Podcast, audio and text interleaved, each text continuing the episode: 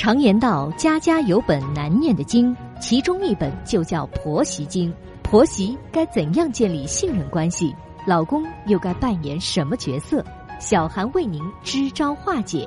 欢迎收听《话婆媳》。现在是北京时间晚间的二十一点，欢迎收听《话婆媳》，我是节目主持人小韩。在节目开始，问候正在收听节目的广大听众朋友。说起带孩子这件事儿啊，看起来很简单，不就是给孩子吃吃喝喝吗？说这句话的明显就是那些没有带过孩子的人的想法。如果你真正带过孩子，就知道带孩子可不是一件简单的事儿。孩子有着旺盛的精力，除了睡觉之外，其他的时间几乎没有一刻是消停的。你就是给他看一些动画片，或者说玩一玩玩具呀，但也用不了多久便不安分了。好动是孩子的最大特点，也是他们的天性。大人陪着他折腾，不一会儿就会觉得筋疲力尽啊。如果是自己的孩子，相对来说带起来还容易一些，因为如果孩子犯错了，我们还是可以训斥他一下，或者说打他一下的。但如果说带别人家的孩子，那可是打不得骂不得的。所以说带孩子是非常不容易的，而且责任重大呀。这不嘛，有这么一户人家，婆婆帮着儿媳带二胎，小姑子不乐意了，心里极其不平衡啊，觉得母亲偏爱儿子家，所以呢，小姑子把自己的孩子也送到了娘家来，让母亲帮她带。母亲身体不太好，现在呢要带两个小孩子了，感到是力不从心呢，她就对女儿说呀：“求求你了，女儿，你还是把孩子带回家，让你的婆婆带吧。”这是发生在张丽家的事情。张丽本来并不想生二胎，是婆婆强烈要求的。生下二胎后呢，小姑子嫉妒母亲帮着哥嫂带二胎，结果弄得很不愉快啊。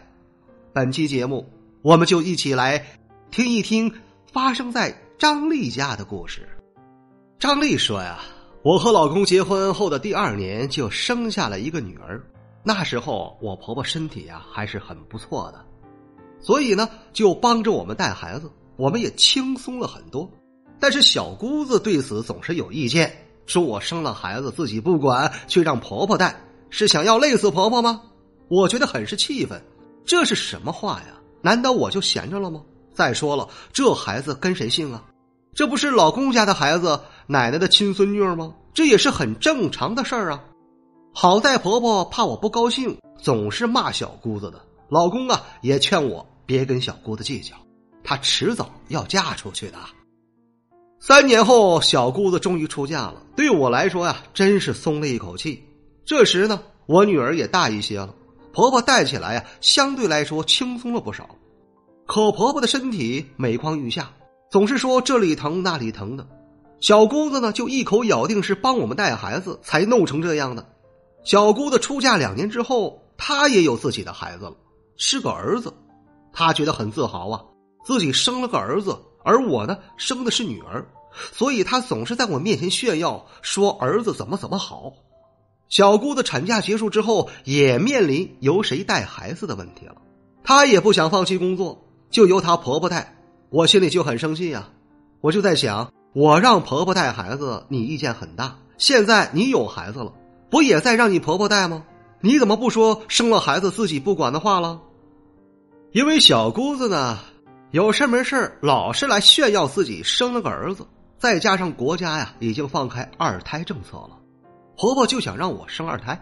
她不断的在我和我老公面前说生二胎好，将来孩子之间互相有个照应，在赡养老人的问题上呢，孩子的负担也会轻一些的。我本来是不想生二胎的，但在婆婆的强烈要求下呀，我慢慢的改变了想法。但我怕生下来之后没人带。家里多一个孩子，经济负担也会加重的。如果我放弃工作的话，老公的负担就会很重的。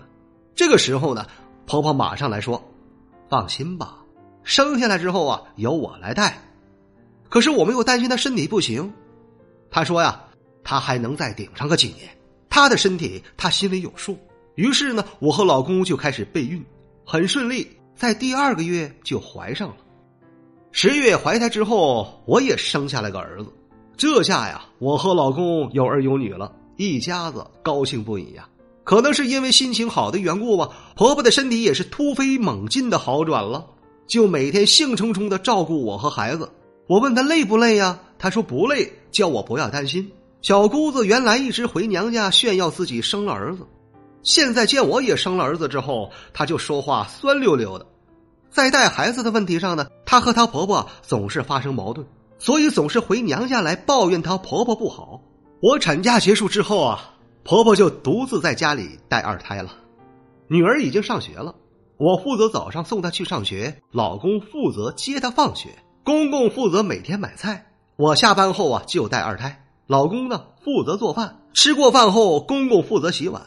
我们一家子分工明确，有条不紊，日子过得和和睦睦。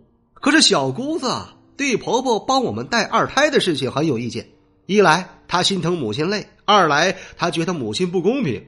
只顾着帮哥嫂带孩子了，却不帮她带孩子。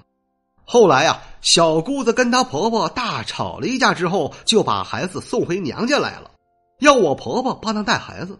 婆婆没有办法呀，只能带两个孩子。这样一来呀，婆婆的负担就加重了，她的身体就吃不消了。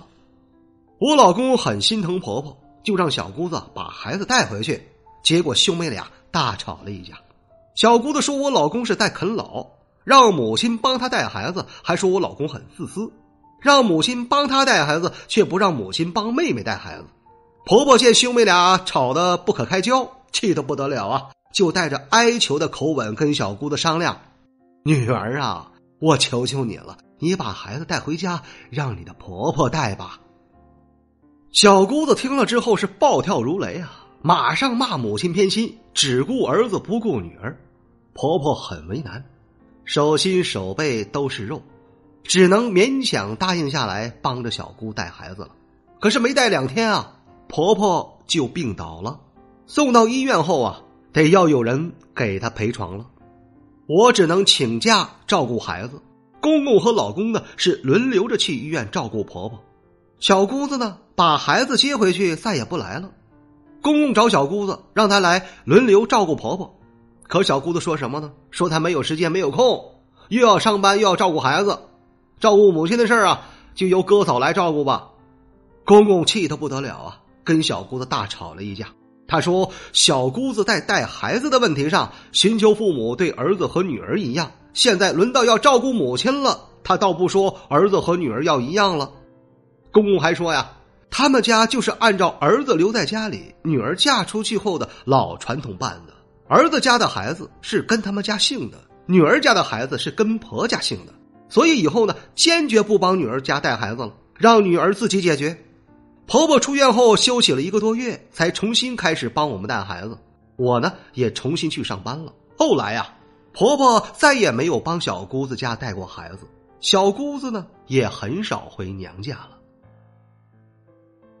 以上啊，就是发生在张丽家的故事。